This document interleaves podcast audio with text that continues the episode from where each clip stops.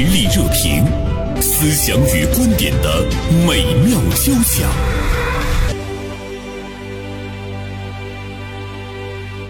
在三月四号的时候呢，我们注意到感动中国二零二二年度人物揭晓。那么这些人都是谁呢？这些人啊，是十三位银发知播，知呢就是知识的知。说到银发，我们自然呢会把它和老年人联想在一起。是的，他们的平均年龄七十七岁。他们中呢有中国科学院的院士，有大学教授，还有中小学老师。通过互联网来开设账号，利用短视频和直播的方式，让自己的知识有了新的传播方式。那同时呢，也为很多爱学习的人有了更多接触优秀教学资源的机会。人们说，这样的流量呢，才是真正的能量，才是呢真正的流量，也是我们这个社会呢所需要的流量。其实说到直播，说到流量，我们自然会想到那些靓男俊女，但是有多少人从中获取了知识？获取了让你人生成长的资源，这个呢，我想每一个人都心知肚明啊。但是我们经常说白菜萝卜 各有所爱，但是对于年轻人来讲，在成长的机会中，怎么样去获得更多的营养，也是呢今天值得我们去思考的。欢迎收音机前的听众朋友通过发微信的方式参与到我们的节目中来。您是否看过这些银发直播他们的视频？平均年龄七十七岁，是否想过自己老了以后退休以后也能够呢走入到这种传播知识的队伍中？好，那我介绍一下呢，我们今天的节目嘉宾，大连晚报名笔视线今天的执笔人孙霞，我们广播中心的主持人思达，二位早上好。早上好，早上好，听众朋友早上好。看到孙霞呢，在今天的名笔视线中特别关注了这样的一件事。我看你文章中写了好多好多这样的老人，真的是让人特别的感动，也向往。说因为孙霞还比较年轻，你是否遥想过说，我老了以后会像他们一样，有吗？对，就是之所以我们想选这个话题，就是因为我觉得，哎呀，这些银发直播，这个平均年龄七十七岁的这一群人，确实特别让我羡慕。我说，我想我如果我退休。之后的生活会呈现出这样的场景，呃，那肯定是我特别向往的，嗯，但是我现在需要从我现在开始不断的学习，让自己具备这种能量。然后其实都是他们年轻的时候在各自的领域中的那种深耕，是的，是的。所以他信手拈来，对，他不需要像我们现在需要讲点什么，我们需要在互联网上去查一查，其实是把别人的东西，只不过通过我们的嘴讲出来而已，是吧？这是我们做记者和主持人的可能一个也是职业需要，对，杂家嘛。对，所以他们传播起来就会更畅通一些，呃，也更具有知识性一些哈。嗯，今天之所以呢把呃思达呢请进直播间，我当时看到这个话题的时候，我第一个想到的嘉宾就是思达。哦，我来揭晓答案。为什么想到我？因为是我现在是广播中心里可能是最年龄最长的一位，今年。六三年生的，今年六十岁，今年要退休，八月份退休，很快就也步入到这个银发这个这个行列当中了。哎，刚才说了，但是在平均年龄七十七岁中，其实你你是属于中青年了。啊，是，呃，我想说这个问题，就这个年龄问题。其实我们一看这个感动中国这个直播，他们七十七岁。我今从今年算六十岁退休了，那么到七十七岁是十七年。嗯，那么我又回想一下我的职业生涯，三十四年，对，十七年就是我职业生涯的一半儿啊。对对，这十七年。能够做很多很多的事儿啊！对，嗯，你可以做到的不仅仅是到七十七岁，你可能会到一百岁。呃，这个时候你就会想说：“哎呦，我退休之后的那个职业生涯，要比我真正的职业生涯还要长。”呃，实际这些老人家平均七十七岁，他们还在做呀，他们也能做到九十岁。对，但是当中有的人已经八十八岁了。对，啊，中国呃探月工程的首席工程师，他也是中科院的一个院士，然后他就是在互联网上通过。呃，一些非常浅显的一种讲述，来给大家科普这种天文知识。还有一个，我不知道您呃关没关注过，就是山东的一个技术学校的一个物理老师，他应该是八十二岁了，把自己的家里的阳台改成了一个装了一个黑板，然后改成了一个简易的教室，然后通过这个教室，然后呃给大家上直播课。呃，他自己说，他说常住在我直播间里的大概有五百个、五百多个人，五百多个粉丝。哦他说我从我的角度来讲，哎，五百个人经常听我的课，那就是十个班儿甚至十二个班儿左右的这样的量。对他来说，他觉得这种传播可能比他讲一堂课就在线下讲一堂课的这种传播的速度和效果可能会更广泛一些。对，你看他们特别纯粹，比如说他觉得有五百这个数量已经足够多了哈，但是呃，在互联网上我们去做直播呀，做什么你会想，哟，这这个量太少了，我怎么得到五千、五万、五十万？是的，所以大家的嗯。目的不一样，做事情的时候那个心态呢就就不一样。对。呃其实啊，你别看这个五千、五万、五十万这样的数字，嗯，那是流量明星或者是网红，不会有人回看的。对。哎，当时进去就进去，也不会从头看到尾的。是。你像刚才说这位老师，嗯，呃，他做的这个直播课，可能进去了就舍不得，对。就就不出来了，一直看。当时是五百人，对对但并且可以回看呢。他说的是常驻的，对常驻的啊就是500人。可能及时哦。的这种流量可能会更大一些。我觉得他们就是一本书，想起来这方面问题的时候，我们就会经常的去翻阅。对这个呢，它才应该是能量传递的这个流量所传递的真正的价值哈。而且我还特意看了，就是很多人的评论，有的就是他的学生就给他留言说，那个王老师，我在中学的课堂上没有学会的知识，在您的直播间里我学学明白了。所以我觉得这个事儿确实特别特别的有意义。虽然我们感觉这么大年纪八十多岁的人，他讲话的语速慢呀，知识的传递的过程当中可能不会像我们年轻人现在需要的这种节奏，但是你真正的把它幻化成有用的这种方式来看，其实它确实会影响到很多人。是啊，哎，我们看听友阳光四季发来微信，他说我看到过一位叫不刷题的吴姥姥，啊对对对应该是一个物理老师，物理老师是。嗯，那刚才呢，思达说八月份就退休了，嗯，所以我特别想问思达，你会去做什么？啊，有很多事儿要做呀。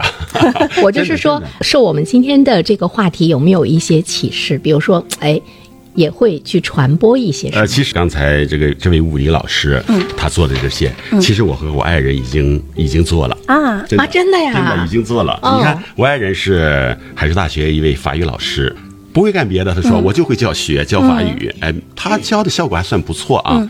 那么他就是在家里制作了这个事儿，从两年前就开始了，二零零一年就开始了。教法语吗？啊，教法语啊，就在哦不不做直播，哦就是我在家里，他就自己录了一些，我家也有黑板呐、嗯也有那样的板子，特意准备的，就是那个录了一些小视频，按照每个知识点录些小视频，法语方面小视频、发在抖音上。那么他录，我给他制作，我制作就是给他嗯添点花吧，啊，锦上添花。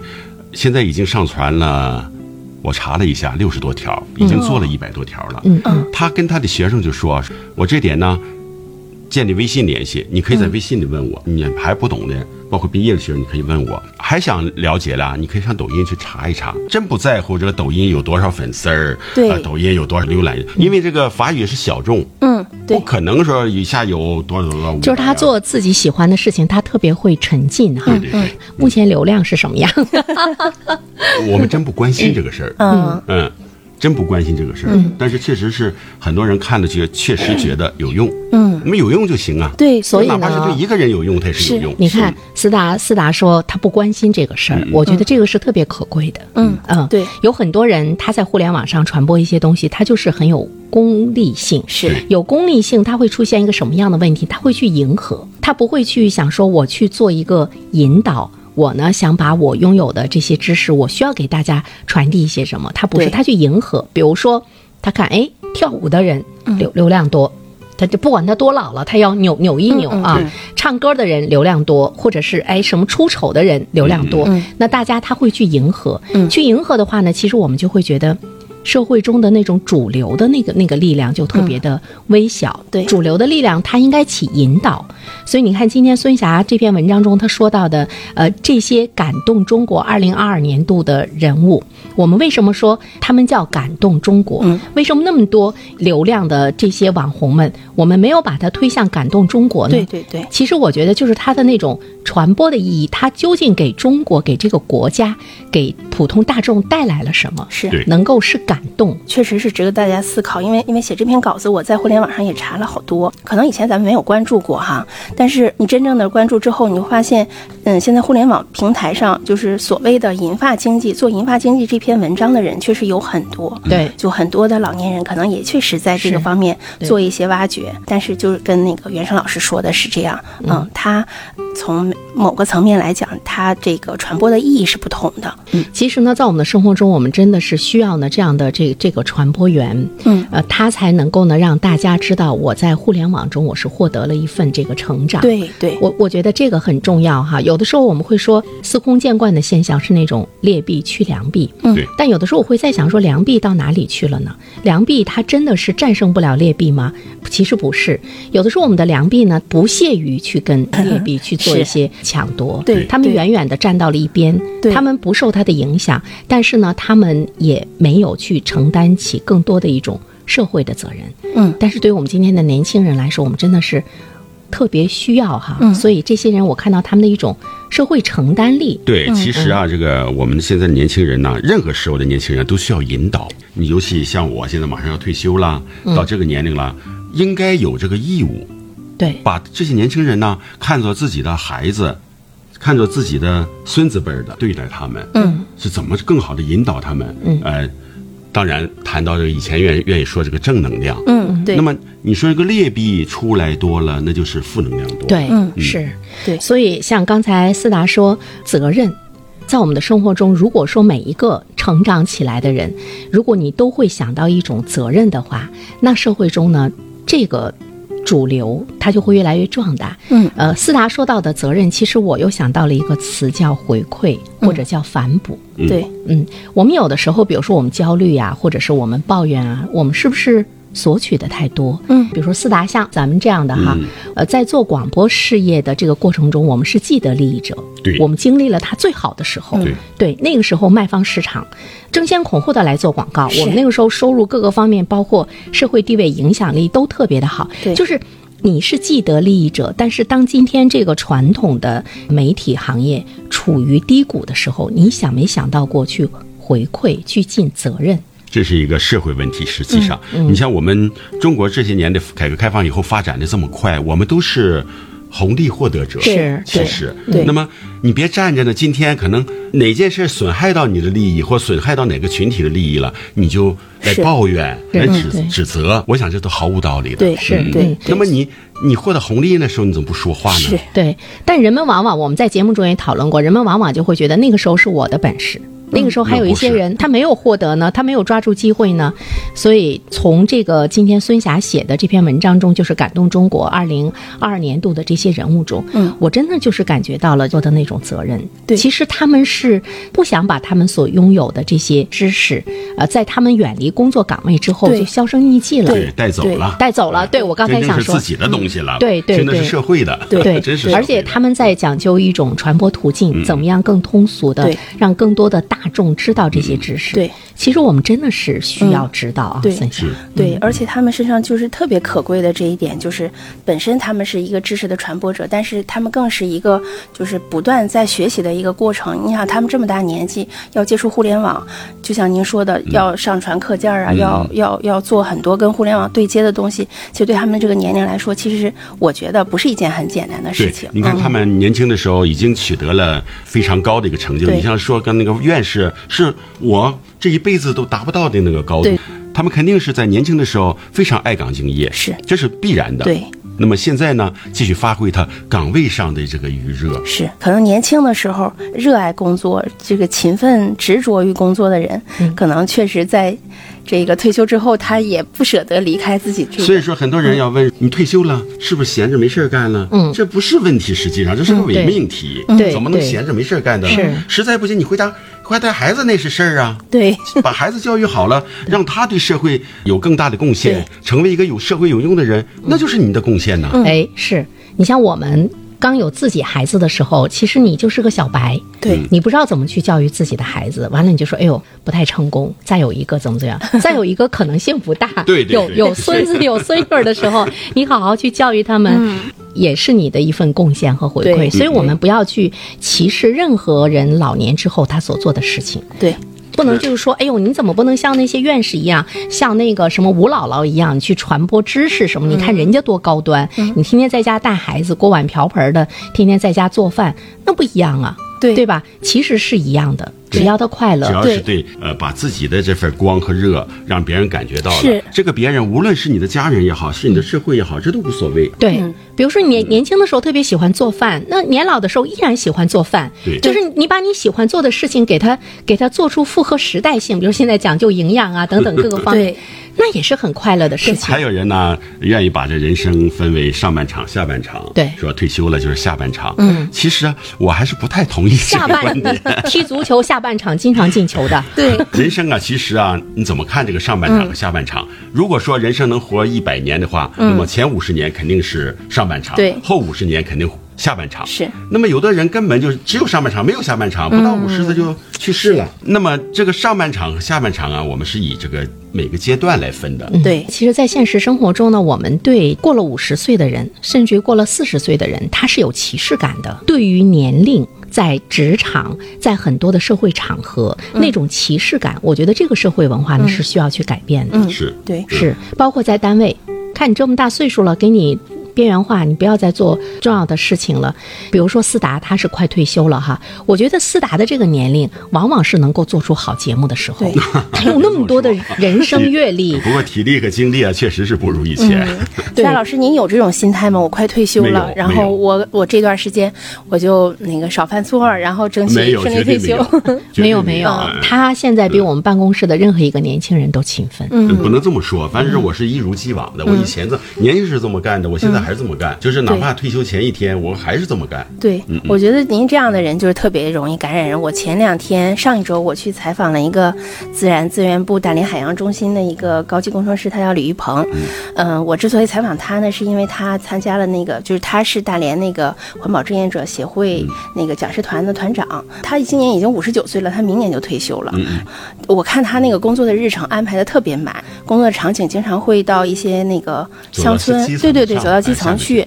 就他在呃下乡去工作的同时，他可能就会联系当地的一些学校，就尤其是边远的一些乡村的学校，他可能很难接受到稍微好一点的这种专家型的这种这种老师给他们现场的一些讲课，然后他就会跟当地的学校联系，那个说，哎，我今天下乡，然后正好我用利用这一段时间，中间有一段空余的时间，我去给学生们讲一堂那个环保的课，就是他的每天的这个工作安排的特别满啊，我就觉得，你看他都五十九岁了，马上要退休的一个人哈，就是还工作热情这么饱满，就是把自己的嗯。时时间安排的这么满，就根本没有时间，无暇顾及想，哎呀，对。我是不是该退休了？我是不是 年龄多大了？他甚至就把退休之后的工作他都安排的很很很多了，嗯所以我们说，一个人年轻的时候你是有追求的，你的生活过得很充实嗯啊。其实你退休之后呢，也会是这样的，因为它是一个习惯，是对，它是一个习惯使然。他觉得，哎呦，我不能浪费生命，嗯，对吧？对这种习惯也是呢，这个不可更改的。对对对嗯。那么我们看到阳光四季我发来微信是。呃，舍不得思达说，现在都流行六十五岁退休，思达再在直播间唠五年呗。别在直播间唠了，有很说实在的，我自己倒没觉得我的声音是如何怎么地的。嗯很多人说，哎，你的声音这么好。我确实想把这个声音留下来，人嗯肯定要死的，但声音能留下来。我现在正在做这个工作。所以呢，思达退休之后，他也会找到适合他的这样的一个平台，继续呢、去发光发热。嗯，我们也期待着每一个人，嗯，像我退休之后，呃，孙霞退休之后，我们都能够找到适合自己的平台。这个时候，思达，你觉不觉得我们有憧憬？就是我退休之后吧，我依然是有憧憬，我有希望，我有目标。哎，我觉得这是一件让人特别开心的事情哈，是并不是说这个退休之后我们就一切都结束了。对好，再次感谢做客我们的直播间。